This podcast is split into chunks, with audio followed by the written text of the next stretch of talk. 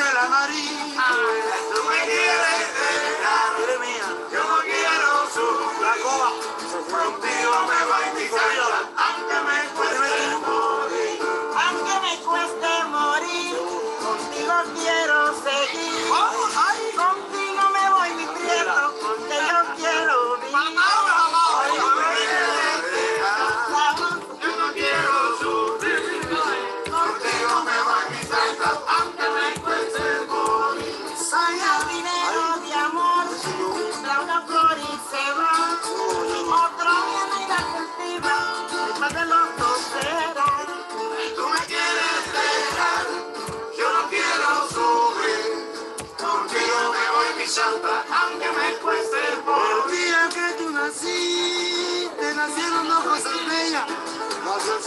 tres, nació la luna y nacieron las estrellas. Ay, mi linda, quiero morir.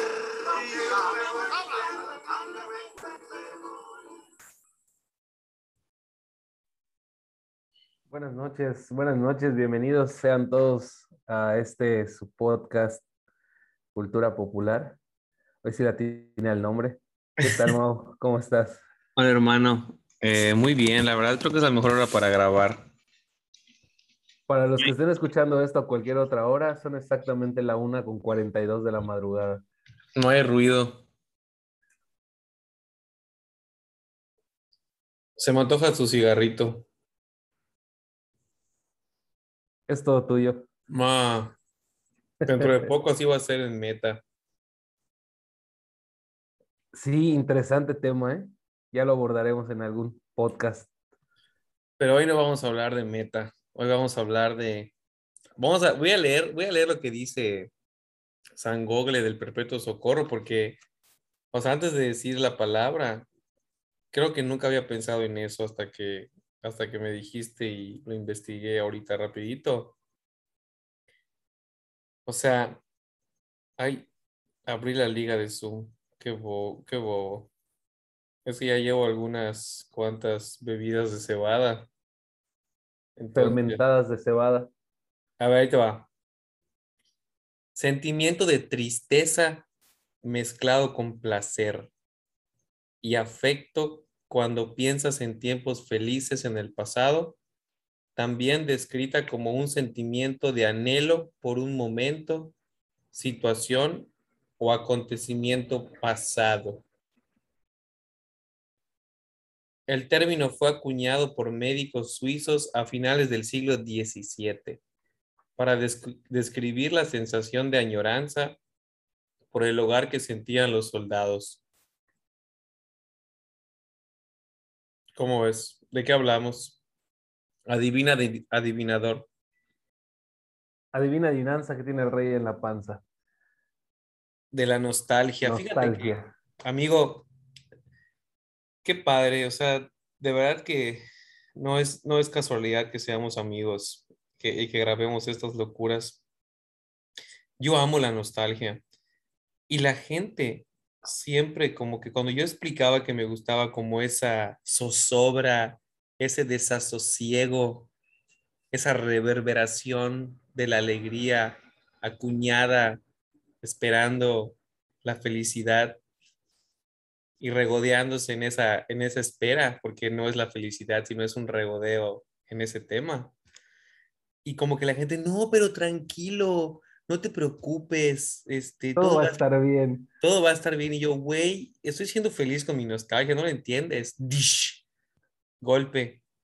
Y, y es que en realidad el término como tal, eh, nostalgia, nos habla de una añoranza, nos habla de, podemos hasta incluir el término esperanza ahí mismo, en el que tú estás anhelando, si bien es regresar a lo anterior, también te permite idear una manera de llegar al futuro viviendo como vivías antes. No sé si estén un poco redundantes, normales. Ahora a lo mejor ya tengo sueño, pero me parece este, este término que ha sido empleado eh, de una manera sacrílega, diría yo, porque todo lo, lo vamos, todos lo vamos eh, relacionando con la tristeza, con, eh, con, esta, con, esta, con este sentimiento de, de estar decaído. Y en realidad la nostalgia no es más que esperar en. ¿Cómo lo dirías tú con tu definición si tú fueras el encargado de la Real Academia de la Lengua Española o de la RUS o del Diccionario de Español de cualquier editorial y te dijeran, oye Edgar, tienes que describir a la tristeza, tienes que definir, sin leer la definición que vamos a leer ahorita de San Gogle. Otra, ya leímos una. Ok, inicialmente si, si yo fuera parte del diccionario de la Real Academia de la Lengua, yo creo que ya me hubieran corrido desde hace algunos años, considerando que tengo un léxico absorto de palabras tan coloquiales y un lenguaje tan soez. Soez y vulgar. Yo creo que la tristeza... Supercalifragilístico espiralidoso. Yo, yo creo que definiría la tristeza como un sentimiento de, ah, ¿cómo llamarlo? De rendición, como un sentimiento de sumisión ante situaciones que son establecidas por algún eh, acontecimiento o por alguna situación que no es grata para uno como persona. Yo diría que es como el Nies. ¿Sabes cuál es el Nies? Sí, claro, por supuesto. El Nies de adelante, Nies de atrás. Entonces, el, la Dirían nostalgia- algunos, "Es- es esa frontera de la duda entre, entre la heterosexualidad y la homosexualidad. es una zona restringida. Yo diría que el nie- la nostalgia es el Nies, ni es felicidad ni es tristeza. Es una mezcla. Es que eh, Produce placer. La no- es que como te digo, la nostalgia yo creo que es más una añoranza. Y la añoranza no es mala, no es triste, no es lamentable. Sí, Eso es lo que termina por, te digo, a fin de cuentas, somos tan cultos en el uso de la lengua española que tenemos una, tenemos un sentimiento que a veces no logramos expresar y decimos nostalgia. Sin establecer correctamente el término. totalmente. A mí, ¿qué me produce nostalgia? A mí me produce nostalgia muchas cosas, pero principalmente, eh, y fíjate que yo no lo entendía, ¿no? O sea, después de un tiempo que me ha pasado, que estoy como en un estado un poco mejor, después de muchos años tal vez de, de, no, de no saber qué rollo, ¿no? Porque me, me, pasaba mucho, o sea, que, que mucho tiempo estaba como que ahí, este, descansando en mis emociones, o sea, alojado ahí, ¿no? O sea, ahí, ahí estaba yo. O sea, ¿dónde estabas, Mauricio? En mis emociones, en, en, en mi qué pedo con la vida, ¿no? ¿Por qué creo lo que creo? ¿Por qué soy lo que soy? ¿Qué soy? ¿A dónde voy? Esas preguntas existenciales que todos tenemos y que creo que simplemente cuando ya agarras un ritmo y agarras un trabajo y agarras una vida y ya te vuelves más adulto, eh, que es como pura cáscara eh, te, te, te quita, te- ya no tienes tanto tiempo para preguntártelo, para, para estar ahí alojado en tus emociones. Pero yo soy muy así de, de estar siempre ahí, ¿no? O sea, digo, ya tiene un tiempo la verdad ya no, pero, pero, pero recuerdo que hasta hace no mucho, yo siempre estaba así como de que realmente, ¿qué es esto? O sea, tengo que perseguir fama, poder, dinero.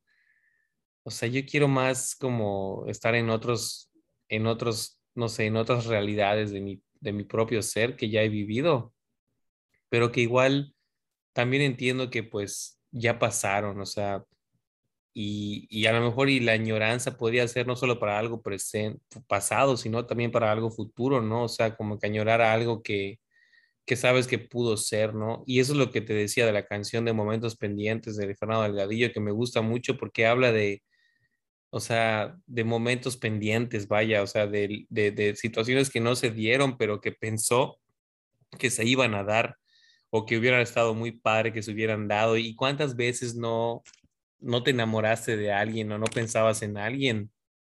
Y creo que es un buen ejercicio el, el romance, ¿no? Para esto, para, para nostalgiar, para, para aplicarlo como verbo. Yo nostalgio, tú nostalgias, todos nostalgiamos porque el hecho de pensar en alguien que sabes que hubo ahí una química, que hubo una atracción, pero por algo no se dio, a lo mejor y porque puede ser, ¿no? Que tú no tienes tanto dinero y esa persona que sabes, tú sabes que le gustas o tú sabes que se muere por ti o que pudiera intentarlo o que siente ahí, ahí algo adentro, pero como no tienes la posición o el dinero, no sé, algo, algo que no cumpla con el requisito del estándar de lo que la sociedad necesita ver en Instagram este, y con eso ya, entonces como que es muy interesante eso porque, porque pues yo, yo sé que, digo, antes de, de ser esposo y papá, pues en algún momento tal vez también añoré algo así, ¿no? También nostalgié de eso y, y dije, estúpida,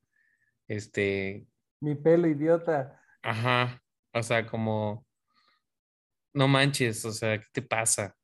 Ya luego, pues, tuve la fortuna de casarme con mi esposa y pues, digo, ya, ya dejé ese proceso, ya no tengo ese, esas dudas, pero me pasa con otras cosas, ¿no? Por ejemplo, me pasó ahorita y te digo, porque yo, tú me decías, estoy nostálgico, ahorita vas a compartir tu, tu rollo, pero yo me acabo, yo, yo, me dijiste eso, yo tenía como 10 minutos o 15 de haber estado nostálgico y te voy a decir por qué. Yo soy fan de la serie de Luis Miguel y me vale que a la gente no le guste. Yo amo, amo a Mickey desde que tengo edad de muy chico. Y, y ahí te va. Bueno, público, pues muchas gracias por escuchar este podcast. Nos vemos la próxima. No, escucha, en la serie, en la serie al final, él ya está como que en el 2017 cuando dejaba conciertos sin cantar y que los estúpidos de sus fans pagábamos boletos en el Coliseo y no llegaba. Y, y tenía esa fama y ya no lo querían. Y, y luego él, después de un de una nostalgia, de un caos existencial, de tocar fondo prácticamente, según la serie, ¿no? Porque pues falta ver si fue real, pero al menos lo que nos dijeron, él está como ya en la cúspide de su caída, ¿no? O sea, de, que perdió todo, a su pareja, a sus hijos, a todo, y como que ya ni canta porque ya no va y deja mal y está todo el tiempo tomando los tragos y demás. Y como que de repente ya luego él agarra y, y pues ya sabes, no pasa el milagro de toda serie así de Netflix y de repente ya pues arregla su vida y vuelve otra vez a la fama, hace la serie. De hecho, la serie acaba cuando Luis Miguel empieza a hacer la serie. O sea, está muy raro eso. Está muy interesante. Pero yo veía a Luis Miguel y conforme pasa la serie, pues canta canciones a lo largo de toda su carrera, porque pues es cronológica, empieza con su infancia, cuando empezó a cantar, y termina cuando, pues ahorita, ¿no? Cuando pierde su pie, ¿no? Ah, no, es en una película. y yo siento que Luis Miguel es como un hermano, igual Arjona, que el otro día hablábamos de nuestros gustos musicales y las influencias que teníamos en otro podcast, que lo escuchen, por ahí está. Se llama No lo escuches, por favor, volumen 2, creo, o algo así pero sí que lo escuchen. Pero sí que lo escuchen. Y yo siento que ahorita digo, voy a Luis Miguel y veo la serie y sí me hizo pensar muchas cosas porque él se encuentra nostálgico en la serie. Al final, después de tener, no sé, o sea, muchas, muchas cosas económicas, de relaciones, de como que se siente solo, siente un vacío y está nostálgico de que se murió su mamá o desapareció, de que se murió su papá que que fue tan malo, pero fue el primero que creyó en él, de que se murió su manager, que era un, creo que uruguayo o argentino, que se llamaba Hugo, no sé qué. Y como que está totalmente desbrozado en la nostalgia y, y, no lo deja. Y, y, de hecho, cuando va a grabar la serie, que le dice un amigo, es que no tienes lana, estás a punto de quebrar y algo tienes que hacer porque si no vas a ir a la cárcel en Estados Unidos por no pagar impuestos desde no sé cuánto tiempo. Y él como que está, pues no, ya no quiero cantar en palenques, así como que está abnegado, ¿no? O sea, está, perdón, este, negado. El caso es que después de muchos, así como pláticas con su gente muy cercana y todo, como que decide, pues, una opción para salir de eso es grabar un disco, hacer muchos conciertos y grabar la serie. Y entonces cuando empieza a platicar con los productores, directores de la serie, él no puede ni hablar de eso. O sea, solo le mencionan a su mamá que pues se sabe que desapareció, que quién sabe qué rollo, digo, nadie lo sabe, pero se dice popularmente que desapareció y él no puede ni, o sea, por favor apaga eso, o sea, cuando ponen un audio de su mamá en, la cita para hablar de eso, no puede ni escuchar su voz y tampoco puede hablar de su papá y como que siente ese conflicto de que él tiene que contar su vida porque dice, de que lo haga alguien más, que no tarde y lo hacen, a que lo haga yo, mejor lo hago yo. Y fue de eso que él decidió hacer su serie para que no lo diga alguien más. Pero es muy interesante cómo él está en esa nostalgia. Y, y yo también, o sea, yo pensaba, al ver la nostalgia de Luis Miguel de tantos años, desde que está chiquito y ahorita que ya es un viejito, o sea, no es un viejito, pero ya está, se ve ya grande, o sea, ya yo tengo 34, él tendrá 50 y tantos, no sé. Y yo lo veo y digo, no manches, o sea, es una vida con este gallo. O sea, yo de niño pues veía a Luis Miguel y ni sabía qué onda, pero lo veía así con sus dientes separados y su casi cara y, y toda la gente, Luis Miguel, Luis Miguel, Luis Miguel. Y como que piensas que siempre va a estar ahí y luego lo vuelves a ver y es un señor ya grande. Y, y ese, ese, ese transcurso del tiempo que es inevitable y que desde que nacemos vivimos así con ello, dices, igual el de Lim Biscuit, Fred Durst, no sé si lo ubicas, cómo salió que ya aparecía el doctor Chapatín ahorita en un concierto y tú lo veías hace pues ya 20 años. Imagínate haber crecido con Gus N' Rose y ver a, hoy a, Axel Rose con ese tamaño, con ese desgaste, ver a Slash con esas canas, algo que nunca te imaginaste. Y es que comparto mucho esa idea que tienes acerca de el apego en algún momento, un, gran maestro, que estoy seguro de que compartes esta, esta idea conmigo de que pues, es una persona que tiene una sabiduría muy amplia, el, el licenciado José Trinidad Aranda, en algún momento en su clase de lógica jurídica, cuando yo tomé la clase de lógica jurídica con él, él decía, eh, me acuerdo que teníamos el, el, texto de Lógica Jurídica de García Maínez, y él decía, como dice don Lalo, como dice don Lalo, era Eduardo García Maínez, y en algún momento nos preguntábamos por qué le decía don Lalo y no le decía pues Eduardo García Maínez.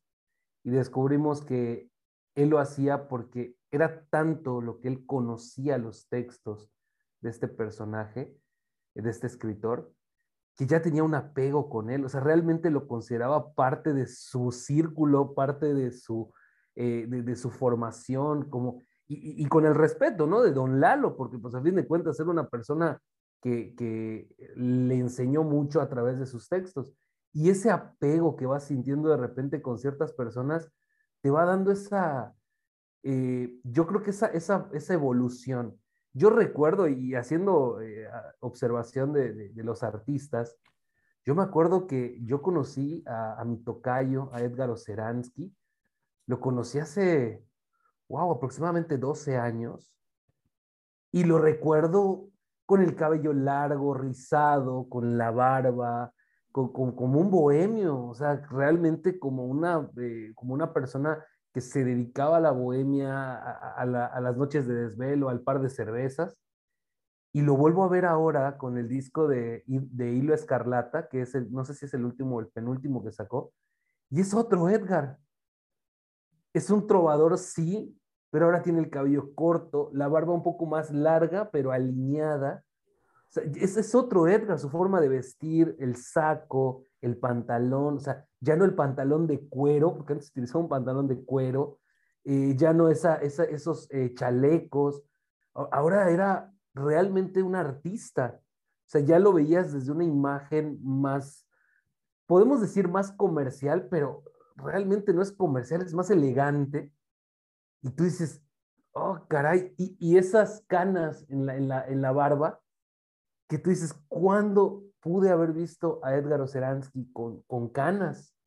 O sea, cuando era mi, mis ganas de tener el cabello largo, mis ganas de tener la barba, la barba de tres días, y, ahora verlo de una manera tan alineada, es como que ese no es Edgar Oceransky, el, el Edgar Oceransky que yo conozco, pero al mismo tiempo a mis 27 años y con la necesidad de ser un godín, pues tengo que tener esa forma.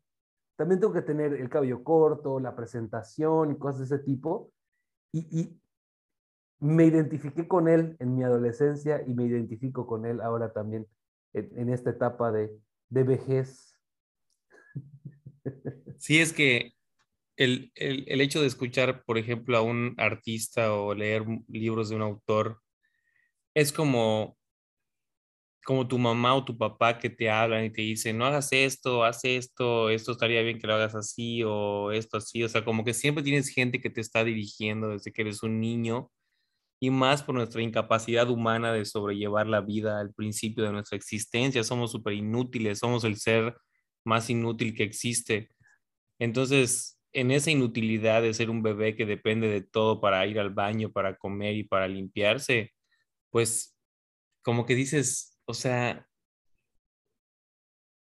cómo esa cuestión de, nuestra, de nuestro estado biológico influye hasta en nuestra cuestión social, porque pues todos somos el resultado de un montón de ideas, de herencias, de corregirnos el camino a través de nuestros padres al principio, de lo que tú tengas de influencia, sin importar quién sea.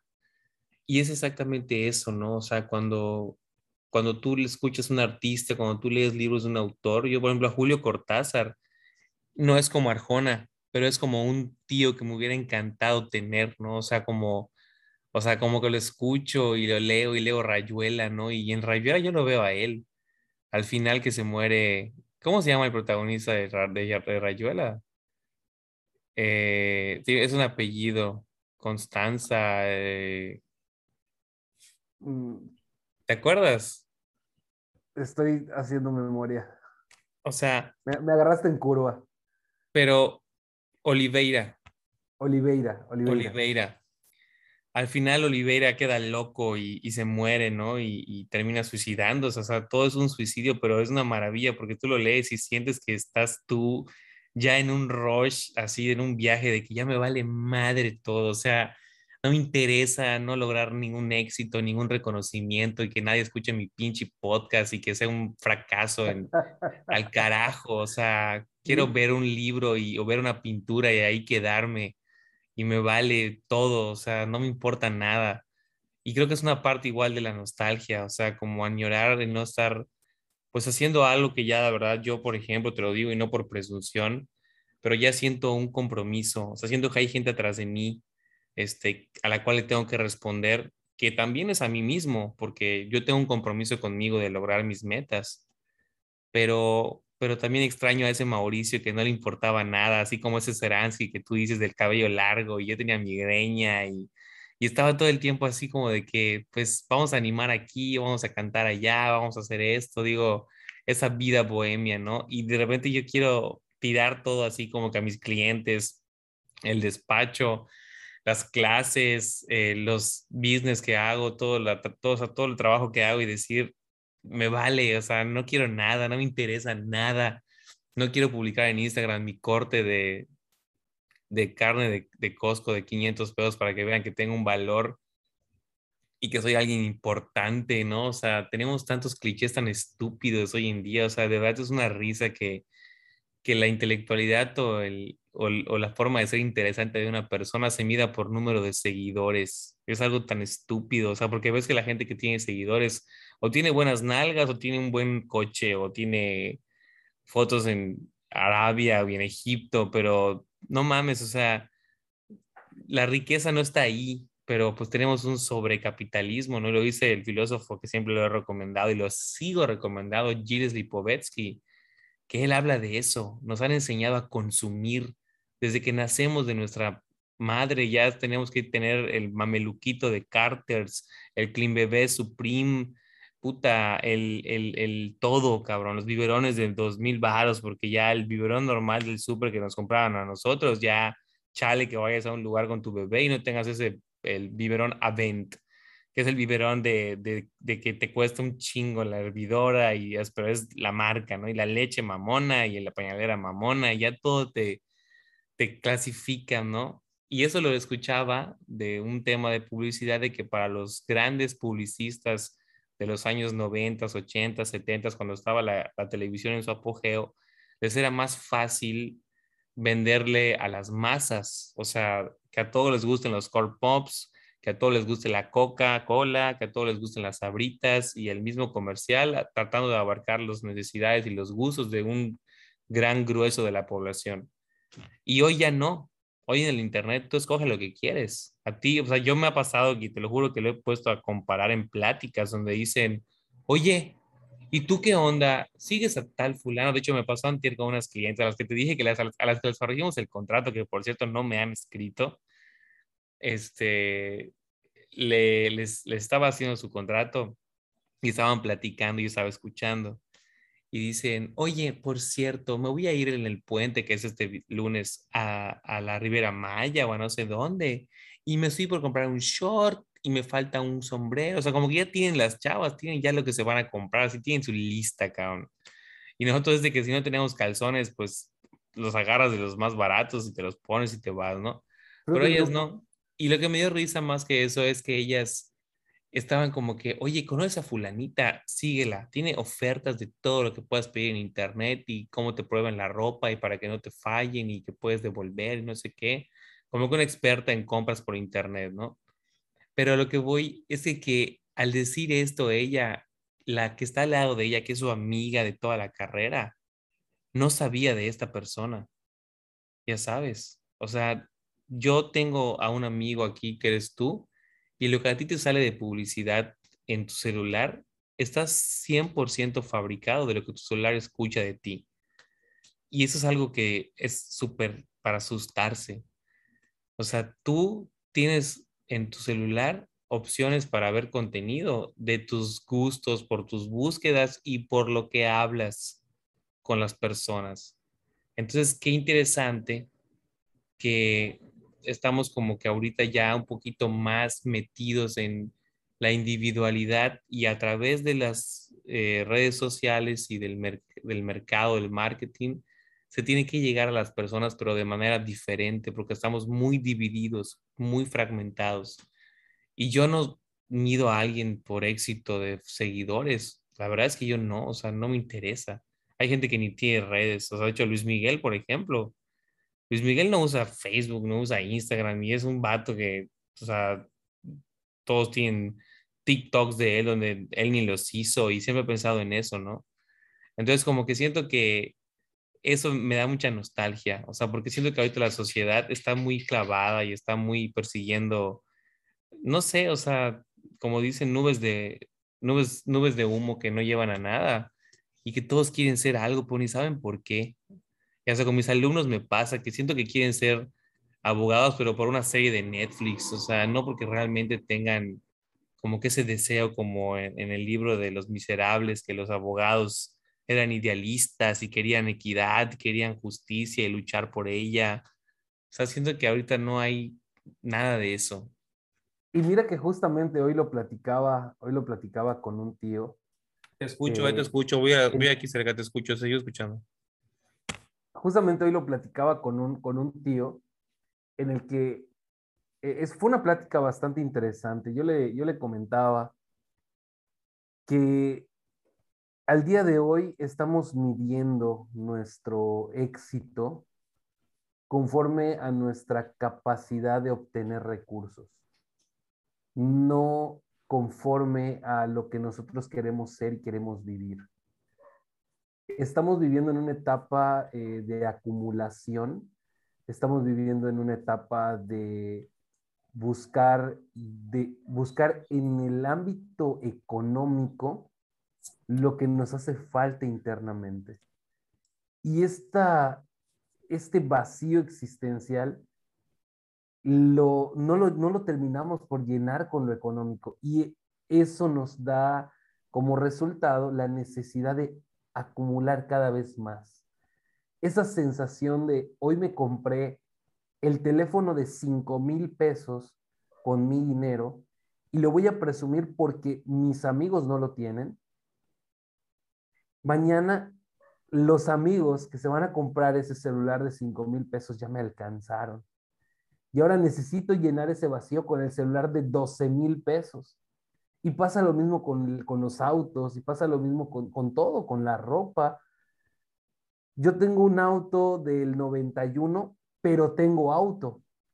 Mis amigos no tienen auto.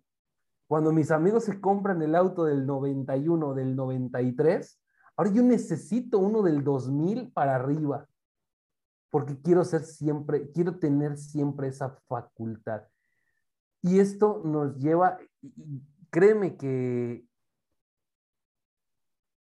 no sé cuánto tiempo tenga que habré leído esto, la verdad es que no lo recuerdo a, letra, pero leía una, una retrospección que decía que qué interesante sería la vida si todo fuera al revés. Si nosotros pudiéramos nacer con toda esa experiencia que se tiene en la vejez. Para que cada vez que vaya avanzando el tiempo nos vayamos haciendo más jóvenes y sepamos cómo tenemos que vivir la vida.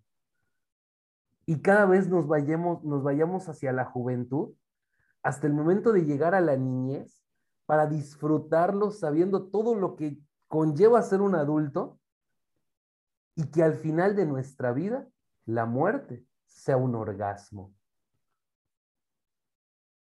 Es una, una paradoja que en lo personal me golpeó muchísimo el imaginar ese estilo, de ese estilo de vida, pero estoy seguro de que si así fuera, estaríamos añorando que fuera al revés. Totalmente, totalmente. De hecho, eh, no sé por qué en que estabas hablando de eso y en que mencioné a Julio Cortázar. Me acordaste de un cuento de él en donde de esa manera tan excelsa, este, le agradece, ¿no?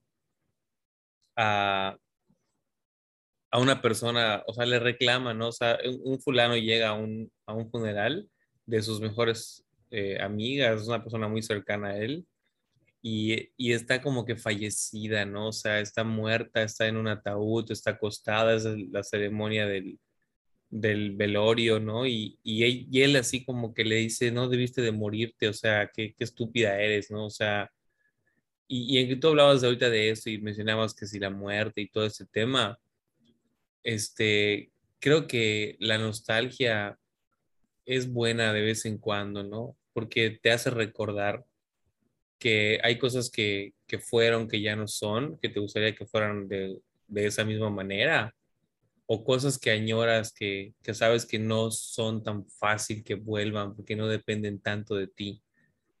Y eso es maravilloso, cabrón, porque cuando tú ves la muerte y todos los motivadores y los coaches este, tienen ese, esa premisa, o sea, sí te vas a morir y puede que te mueras pronto, puede que te mueras mañana, o sea, te puedes morir, cabrón. Y, y tú decías esto de, los, de las personas que amamos y de nacer con esa experiencia, de valorar el tiempo.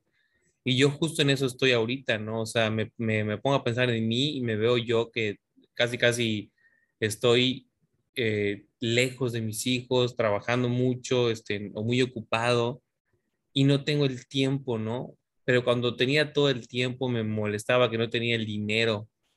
Entonces, está cañón, o sea, tenemos esa, esa característica, ¿no? De que siempre, pues, como tú bien dices, queremos lo que no tenemos o lo que no podemos tener, y eso nos quita del presente, ¿no? Y de hecho, la filosofía budista habla de la respiración y yo no entendía. Yo leía un libro budista y tu respiración cuenta tus pasos, eh, cuenta tu respiración todo el tiempo, donde andes, en el transporte público, en tu oficina.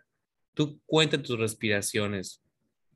Y me puse a pensar, no manches, o sea, yo nunca he podido hacer eso más de 10 minutos. Y eso es meditar, cabrón.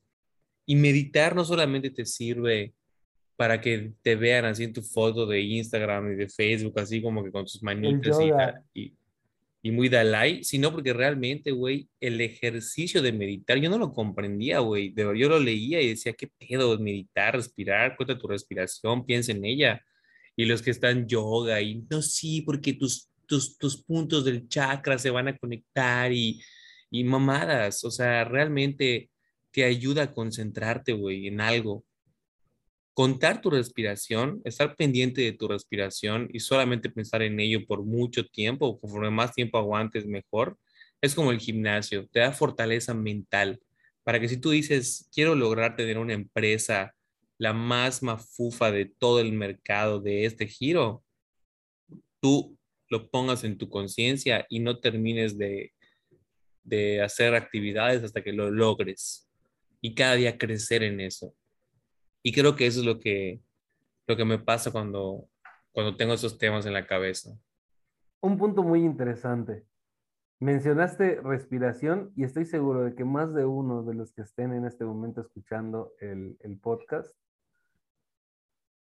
habrá notado su respiración. Y es algo muy complejo y va a sonar muy loco, pero el hecho de respirar es una actividad vital que al hacerlo tan automático ya no tiene importancia.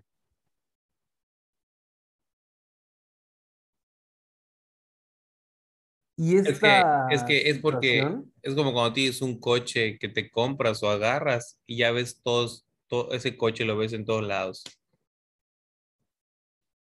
Yo en algún momento de mi vida pretendí comprar los celulares más extraños del mundo. Pretendí comprar el, el celular que yo viera en el aparador, que no pareciera que alguien pudiera tener, ese compraba. Nada más por ser diferente, por ser un, eh, un, un, contrasistema, nada más por, por, por ser el, el, que, al que le vale, el, el diferente, el, especial. Y cuando lo tenías en la mano, después de una semana, dos semanas, te dabas cuenta que no eras el único especial y que muchos lo tenían. Claro, te estoy hablando del 2012, 2013, cuando la cantidad de teléfonos, la Sí, cantidad de no. modelos en teléfonos no era tanta. Hoy en día ya prácticamente existe un modelo de teléfono por cada ciudad que existe en el mundo. Sí, Pero en ese entonces era como que muy contado y era muy frecuente que tuvieras el mismo teléfono que otra persona. De hecho, Sí. yo recuerdo haberme comprado un Motorola, que, que, perdón por decir la marca, no me vayan a cobrar el patrocinio, que tenía en la parte de abajo del teléfono, tenía una línea completa, o sea, estaba de moda en ese entonces el BlackBerry que tenía un foquito que cambiaba de color. sí, sí, Era sí. un- una bolita pequeñita, pequeñita que cambiaba de color. Bueno, ese Motorola tenía una línea completa en la parte de abajo, que era un, un- un, eh, como un LED, pero era una cosa enorme, era una, era una- luz, era una lámpara eso. Y yo dije, yo quiero ese, porque el BlackBerry tiene un foquito muy pequeño. Yo quiero ese que tiene el foco más grande. Nada más porque tiene el foco más grande. Y lo triste es que nunca aprendí a modificarle el color. Siempre tenía el mismo, el mismo color. O sea, creo que solo tenía un color ese, ese, ese, ese, ese eh, LED.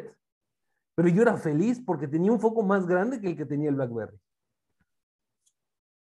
Sí, es que es, es muy interesante. Y, por ejemplo, ¿qué es lo que más te gusta de tu nostalgia? Lo que más me gusta de mi nostalgia es tener la posibilidad de recordar. Es tener la posibilidad de revivir esos momentos que, que nos causaron, yo creo que un sentimiento muy placentero, un sentimiento muy feliz. Y tal vez en algún momento el comparar, comparar con otras personas su realidad la realidad que otras personas pueden tener en este momento y que pues no, no tienen las mismas expectativas, tal vez ni las mismas esperanzas que tú, conforme a, a las circunstancias que vive cada uno. Yo creo que eso es lo que más, lo que más disfruto, el tener esa, esa oportunidad. ¿Lo disfrutas o lo sufres? No, definitivamente yo lo disfruto. Yo soy una persona y te puedo decir que, eh, por ejemplo, tengo un, un, tío que en paz descanse, que si no estuviera eh, descansando en paz ahorita seguramente estaría riéndose de todo, de todo esto que decimos en el podcast. Eh, yo me quedo siempre con esos recuerdos. Yo no le lloré el día que murió porque no sentí esa necesidad, porque me di cuenta de que había yo vivido con él todo lo que se pudiera vivir en una relación padre e hijo, porque era como un segundo padre para mí. Eh, habíamos tenido aventuras de todo tipo. Eh, el carro se me quedó botado y él iba a rescatarme. Él necesitaba ayuda para salir de algún apuro y yo iba a recogerlo. Eh, las cenas, las pláticas, a veces nos quedábamos platicando a las 3, 4 de la mañana. Había trabajo a las 6, 7 de la mañana. Pero la plática ahí estaba y la risa.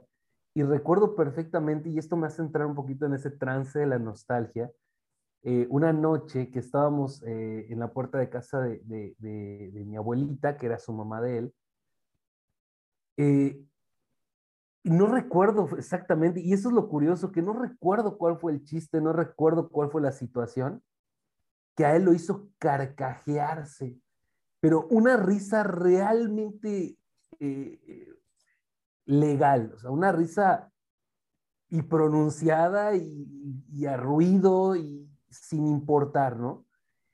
Cuando terminamos de reírnos, porque a nosotros nos causó risa su risa de él, él nos dijo, espero que lo hayan disfrutado, porque son muy pocas veces las que me río así. Y probablemente esta sea la única vez que me vean reír de esta manera. Y lo cumplió, porque se fue unos un par de años después y nunca lo volví a ver reír de la misma manera. Y esa nostalgia que a mí me genera, me genera una alegría enorme, porque tuve la oportunidad de verlo reír de esa manera. Y para mí eso ya es, es, es ganancia y es suficiente. En algún momento he soñado con, con mi padre que, que, que, en paz descanse o con, con él, que en paz descanse con mi tío. Y más que levantarme triste, me levanto con todo el ánimo del mundo, porque los vi. Muchas veces me preguntan, ¿no te da miedo quedarte solo? Eh, yo tengo, para, obviamente no conocen mi habitación, pero en mi cuarto yo tengo fotografías de mi padre. Eh, bueno, tú, Mau, alcanzas a ver unos guantes aquí detrás de mí. Sí, siempre. Eh, esos guantes eran de, de mi tío, él manejaba motocicleta. Y siempre me dicen, ¿no te da miedo tener esas cosas y que, que de repente se te vaya a aparecer a, a alguno de ellos dos? Y yo siempre respondo cosas como, si se apareciera alguno de ellos dos, lo primero que haría sería intentar abrazarlos. No me daría miedo en lo más mínimo, al contrario, me daría tanto gusto poder volver a verlos. Y esa nostalgia, yo en lo personal la disfruto. Claro, tampoco te voy a decir que toda mi nostalgia es alegría y felicidad. También hay nostalgia que de repente te pone triste.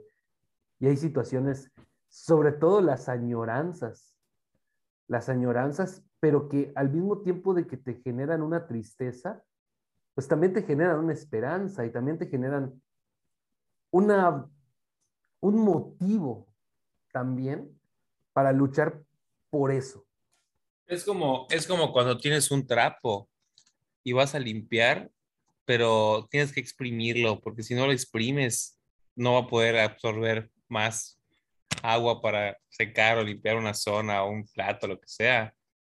Y yo, yo lloré con la serie de Luis Miguel, o sea, no me acuerdo en qué escena, creo que cuando, ah, cuando su papá, porque en las primeras temporadas su papá fue un personaje, o sea, siempre con, con, con, con la vorágine de la tecnología ahorita, pues como el juego del calamar, ¿no? Que todo el mundo hablaba de eso y TikToks y la selección de fútbol mexicana hacía TikToks de eso y todo el mundo, todo el mundo. Jugaremos. Literal. No, todos escuchamos esa cosa mil veces. Yo voy al parque ahorita y los niños están jugando eso por la serie.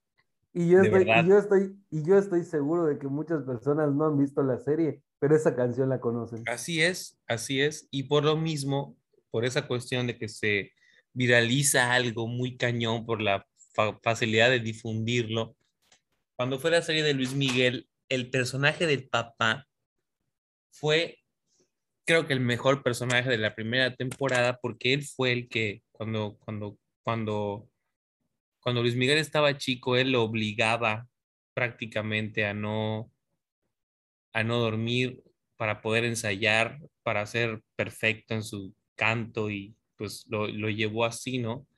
Entonces como que desde la primera temporada hasta el final, que pasa esto que te voy a contar, tú tienes la idea como espectador de la serie, que según es contada por Luis Miguel, y lo más allegada a la verdad posible, que el papá siempre fue un, una lacra, el típico así de que no tenía amor ni por su esposa ni por sus hijos y de que si pudiera vender a su quien sea para obtener algo, lo vendía, ¿no? O sea, un, para una persona sin escrúpulos, ¿no? Muy, muy, este, muy interesado, muy arribista, ¿no?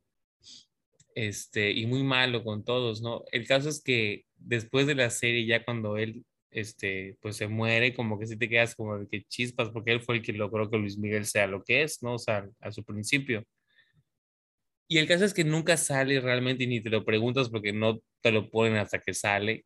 ¿Cómo es que Luis Miguel empezó a cantar? O sea, todos saben que su papá lo descubrió y lo llevó a cantar a lugares, ¿no? Pero ¿cómo fue que su papá se dio cuenta que él cantaba, ¿no?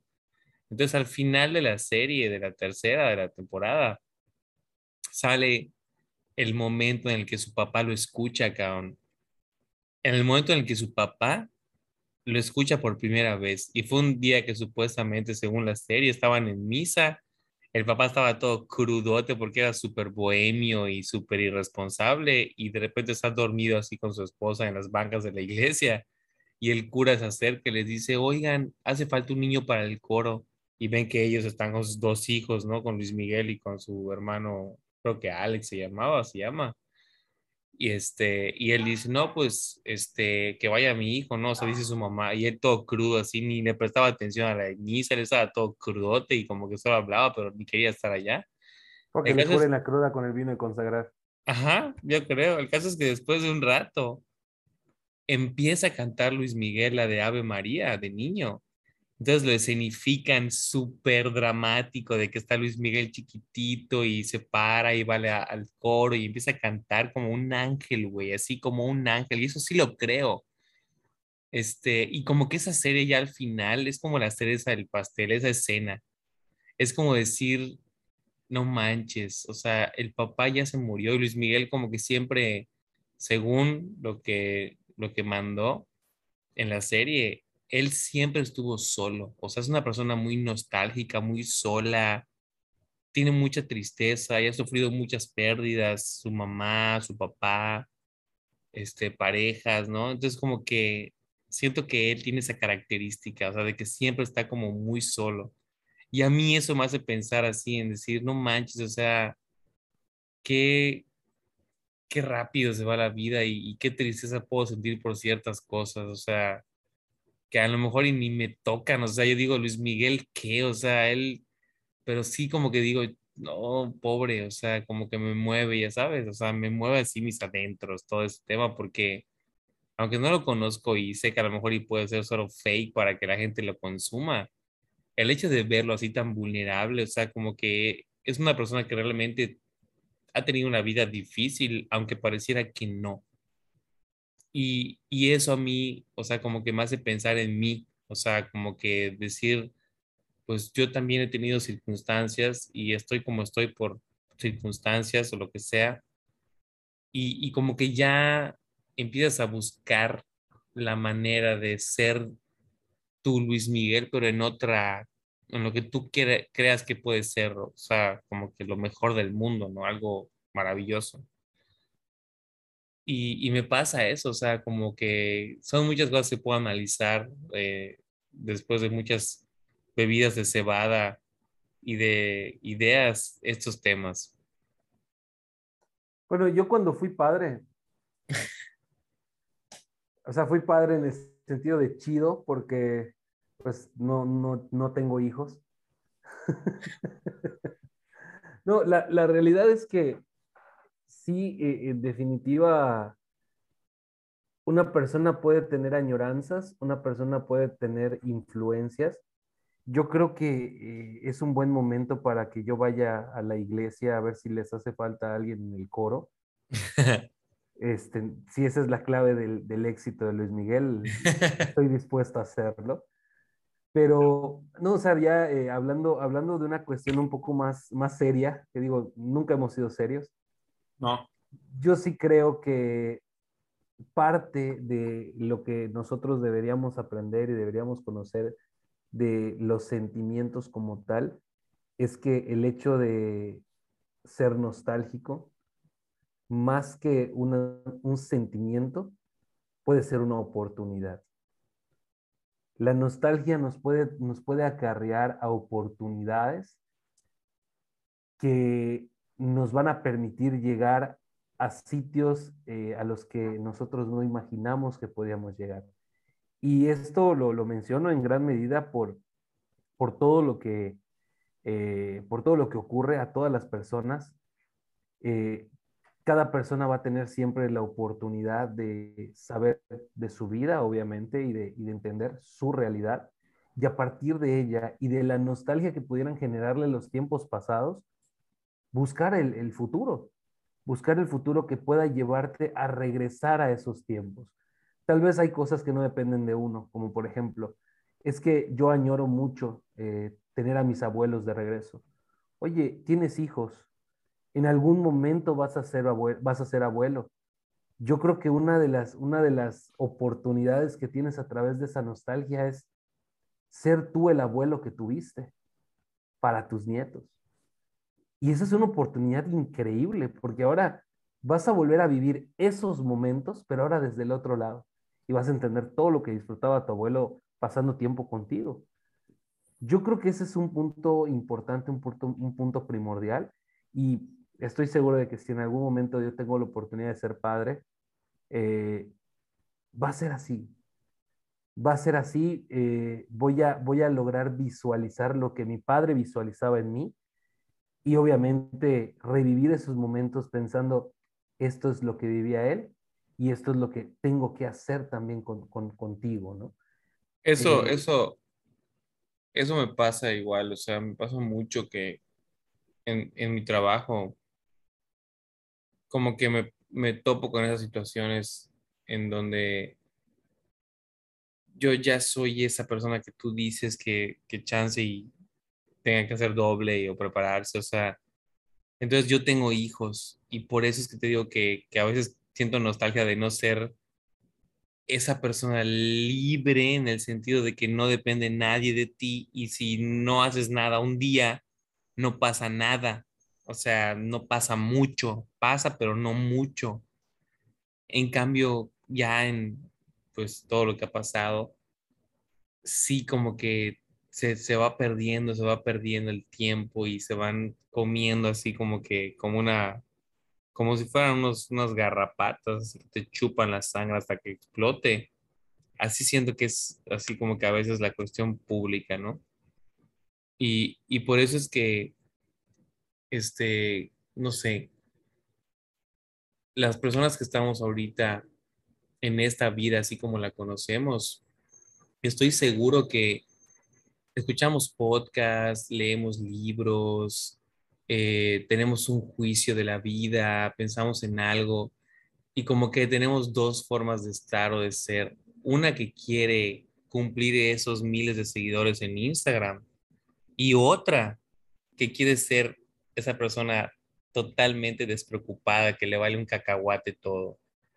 Y como que somos una mezcla de eso. O sea, yo veo las publicaciones de las historias y digo, esta persona quiere demostrar que le vale gorro seguir las reglas, ¿no? O sea, como que mostrarse despreocupado por la vida y las cosas suceden y se logran. Pero sé que al contrario, realmente está súper preocupada por verse despreocupada y como que se, o sea, como que tienen que verse. Entonces hay gente que no es genuina y eso obviamente pues causa como que, pues, ¿de qué sirve? ¿No? Pero ahorita con la cuestión del meta, pues ahí sí va a estar interesante, ¿no? O sea, ver qué, qué tanto repercute tu imagen en redes o qué tanto activo tienes que estar para saber si resulta en la cuestión laboral que, o en, o en, cualquier rubro, ¿no? O sea, que realmente funcione esa parte. A mí sí me gustaría aclarar que a mí la cantidad de seguidores en, en mis redes, pues realmente no, no me importa sí soy una persona un tanto libre hablando de redes sociales. Mi único objetivo y la única eh, meta que tengo propuesto en este momento es eh, poder, ir a, poder ir a Colombia y conocer a mi amiga, a mi amiga que es de ahí de Colombia. Por cierto, Dani, si nos estás escuchando, un saludo. Eh, Compártenos, Dani. que bueno, probablemente lo escuche, obviamente le voy, a, le voy a enviar este enlace. Siempre le digo que eh, es el amor de mi vida. ¿Por qué le digo que es el amor de mi vida? Es simple. Es una persona tan ajena a una realidad hoy, en, en mi ciudad, en mi tiempo, en mi momento, que es totalmente objetiva y me va a decir las cosas siempre como son. Y eso para mí es invaluable. Entonces, eh, en realidad... Eh, y se entienden bien a pesar de que su español es de Colombia y de México. Pues fíjate que he estado tratando de, de, aprender por ahí el, el, el, el lenguaje paisa, porque uh -huh. es de Medellín, ella es de Medellín. Entonces, eh, pues sí, sí, este, sí a veces se me complica un poco el, comprender. Claro, no es como que nunca haya yo visto alguna, alguna cuestión ahí de Colombia. Por ejemplo, eh, alguna vez vi Masterchef Colombia, así que ahí aprendí algo. vi, el, vi, vi, el mundial donde cantó Shakira y pues sé claro, cómo se claro. baila el Waka Waka.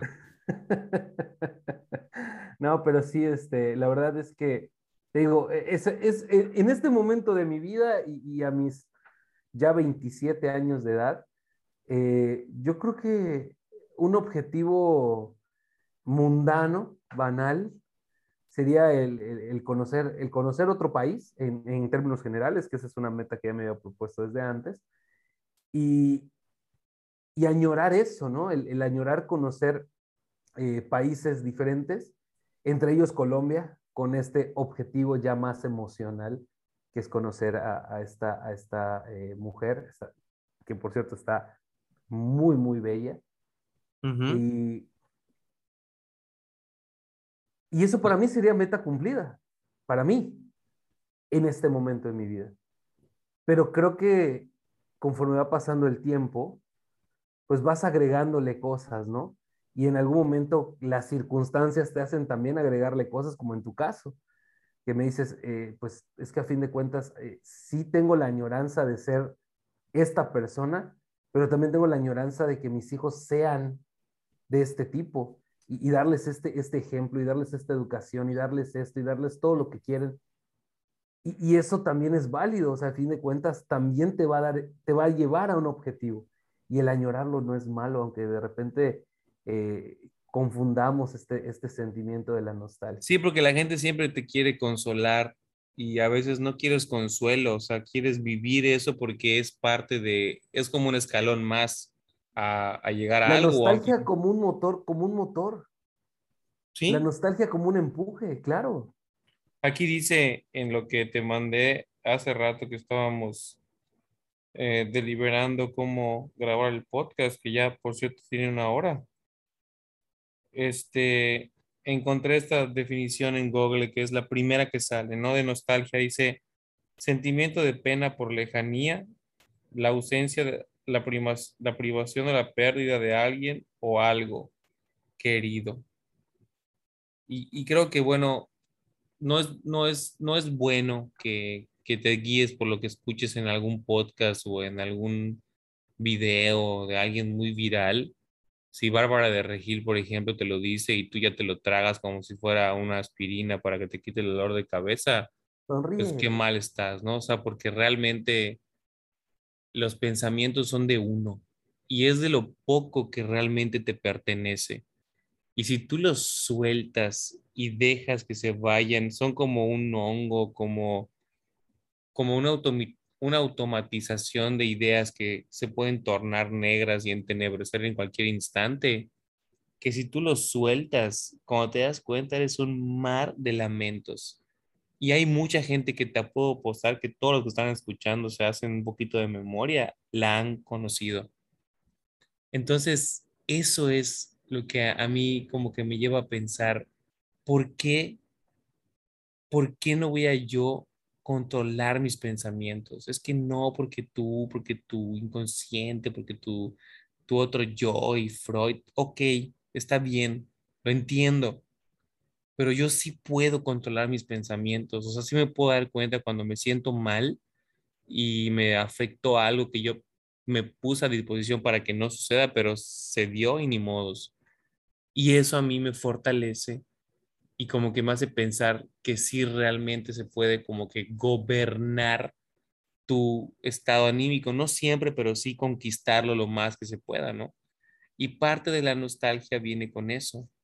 Y parte de lo que yo tengo que hacer, pues genera muchísima nostalgia, ¿no? Entonces como que es bueno hacer un ahí pequeño diario que cada quien escriba y con eso como que encontrar realmente qué es lo que estás sintiendo para estar en ese estado de, pues no sé, o sea, de, de, la, de la pequeña tristeza o añoranza, pero para llegar a un puerto mejor. O sea, creo que a veces sí vale la pena dejar que la nostalgia salga y llorar así como tú. Yo con Luis Miguel así me volteé para que no vea a mi esposa, pero lloré y lloré mucho por todo lo que ya dije y me sentí súper bien, o sea, creo que no, no estamos siempre con esas emociones tan a la, a la mano.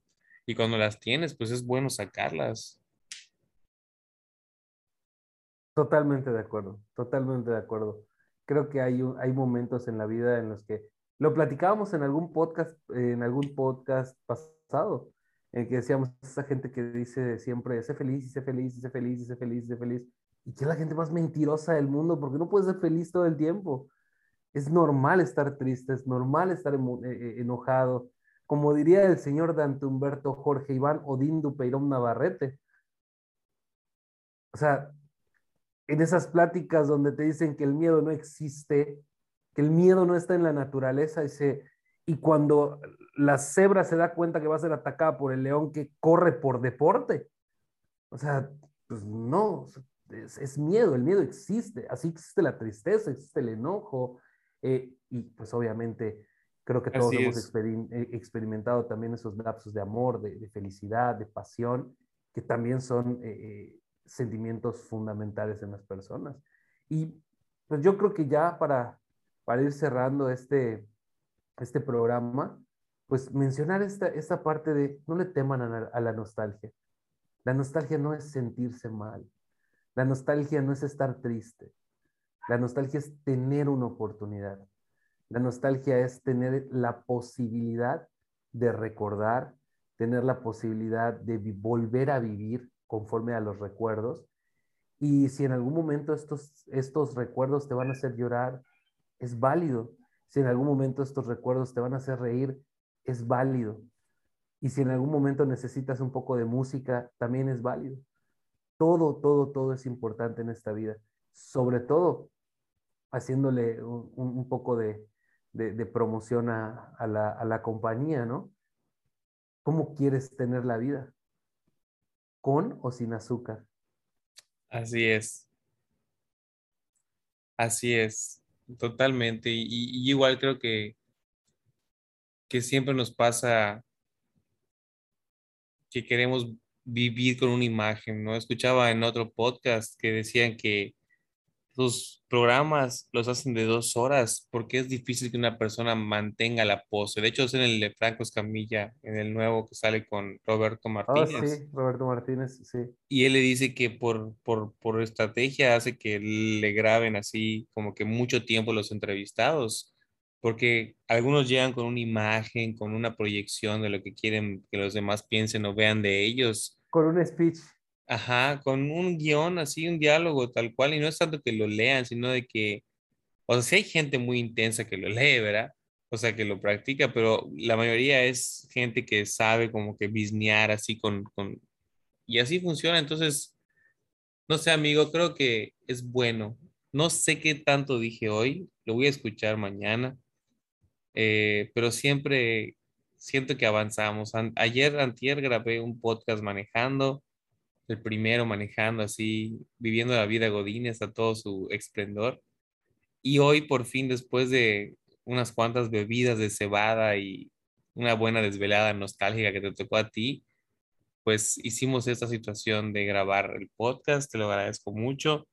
Y también agradezco muchísimo, muchísimo, muchísimo a toda la gente que nos está escuchando, que está aumentando la audiencia. ¿eh? O sea, digo, volvemos al punto de, del tema de que solo nos importa cuántos seguidores y cuánto nos escuchan, pero pues es una pauta para saber si realmente le está gustando a alguien, ¿no? O sea, que, que, que conecte con nuestras locuras. Y, y, creo que sí, creo que sí hay más de varios, ¿no? Entonces, yo te tengo un reto, yo te tengo un reto. A ver.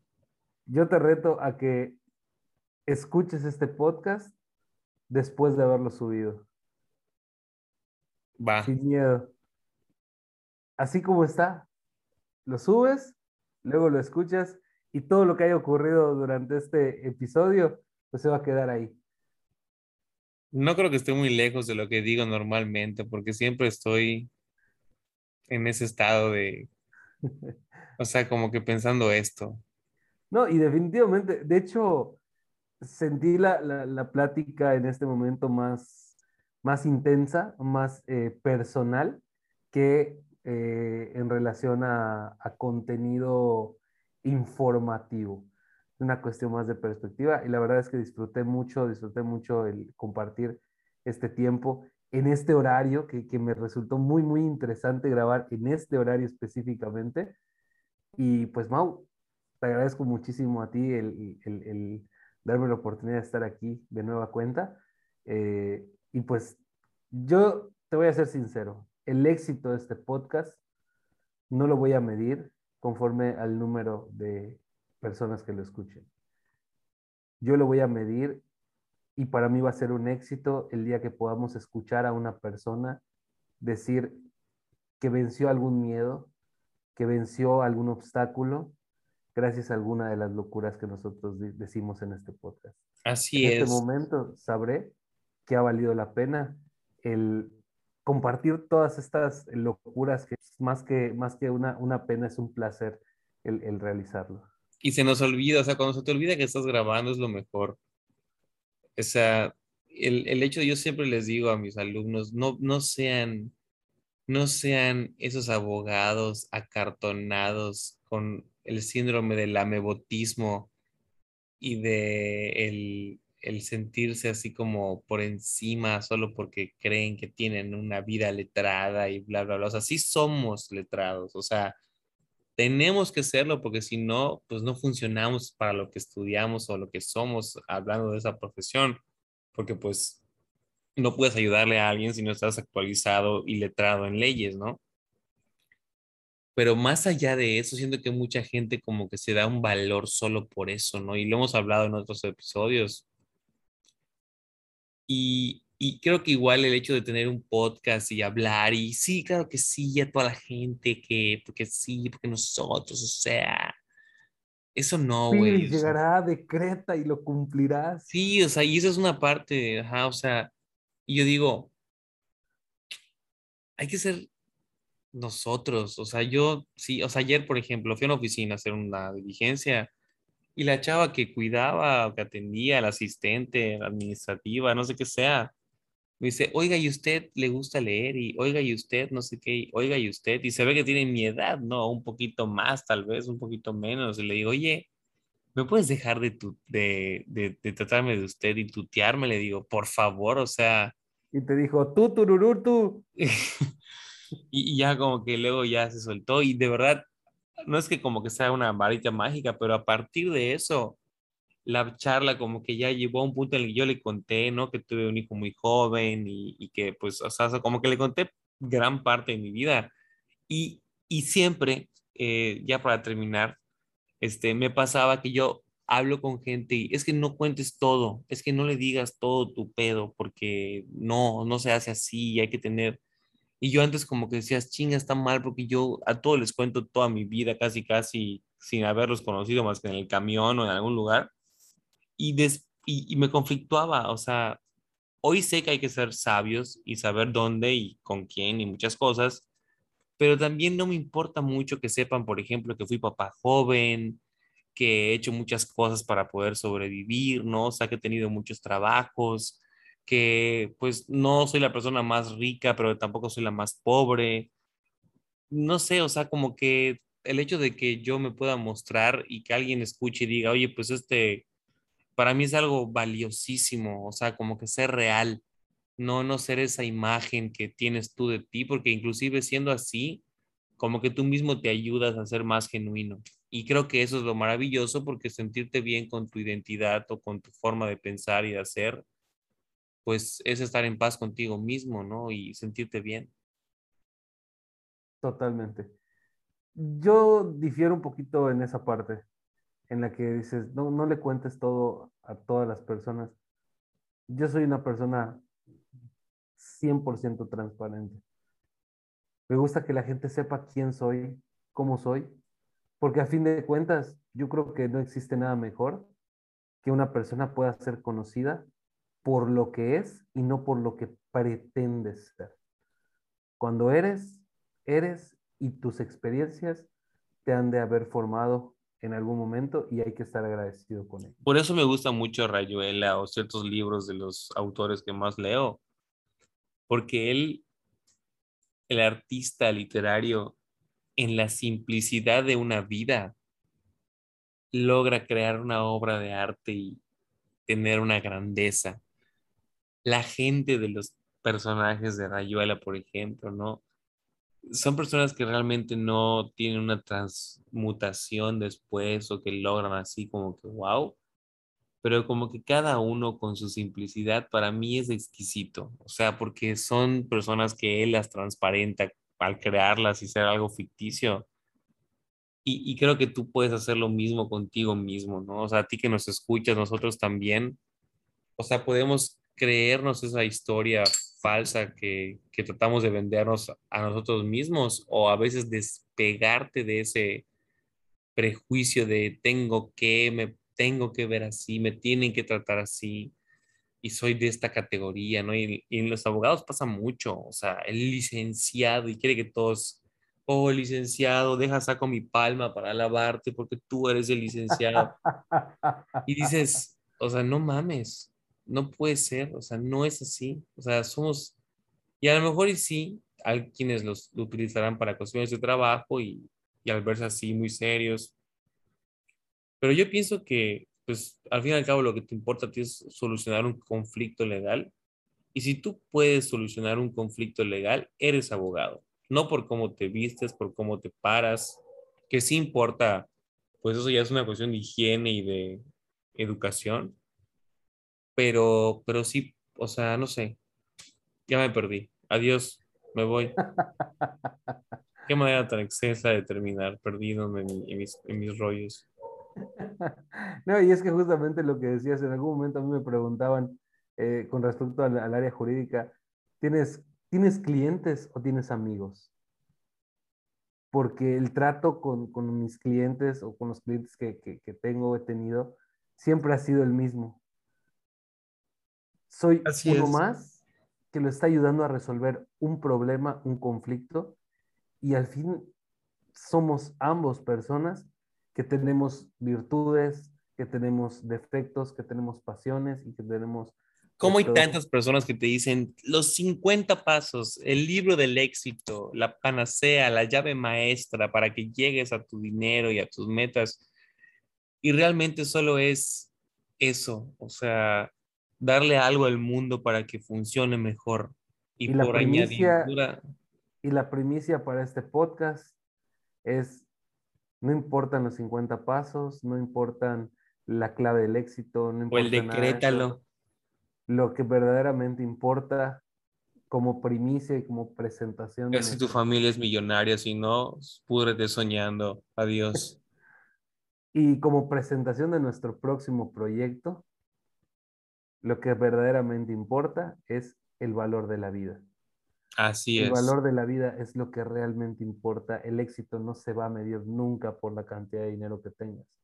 Siempre se va a medir por la oportunidad que tengas de seguir aquí y de disfrutar cada momento que tienes eh, la oportunidad de disfrutar de tu familia, de disfrutar de tus amigos, de disfrutar de la lluvia, de disfrutar del sol, de disfrutar de este clima tan maravilloso que tenemos hoy en Yucatán, que es este clima fresco, este clima frío. Sí. Eh, todo, todo, todo lo que tenemos la oportunidad de disfrutar, ahí está. Y pues, Mau, yo creo Le que voy a es- poner Luis Miguel al podcast, como bichota como la Yepeta. a la yepeta. Está teniendo muchas visitas, ¿eh? Solo por llamarlo así. Es parte de un marketing digital. Es un, también. es un gancho, o sea, ya que escuchan y dicen que esto no es la Yepeta, qué pex. Dicen, ah, este loquito y este otro tienen buenas ideas, vamos a escucharlos. pues, Mau, como siempre, un verdadero gusto haber compartido este nuevo capítulo con, contigo y pues ya nos estaremos contactando para nuevos, nuevos proyectos. Arrivederci. Arrivederci, amigo. Cuídate, Cuídate mucho. mucho. Que tengas una excelente noche. Igual. Eh, gracias por escucharnos. Esto fue Cultura Popular.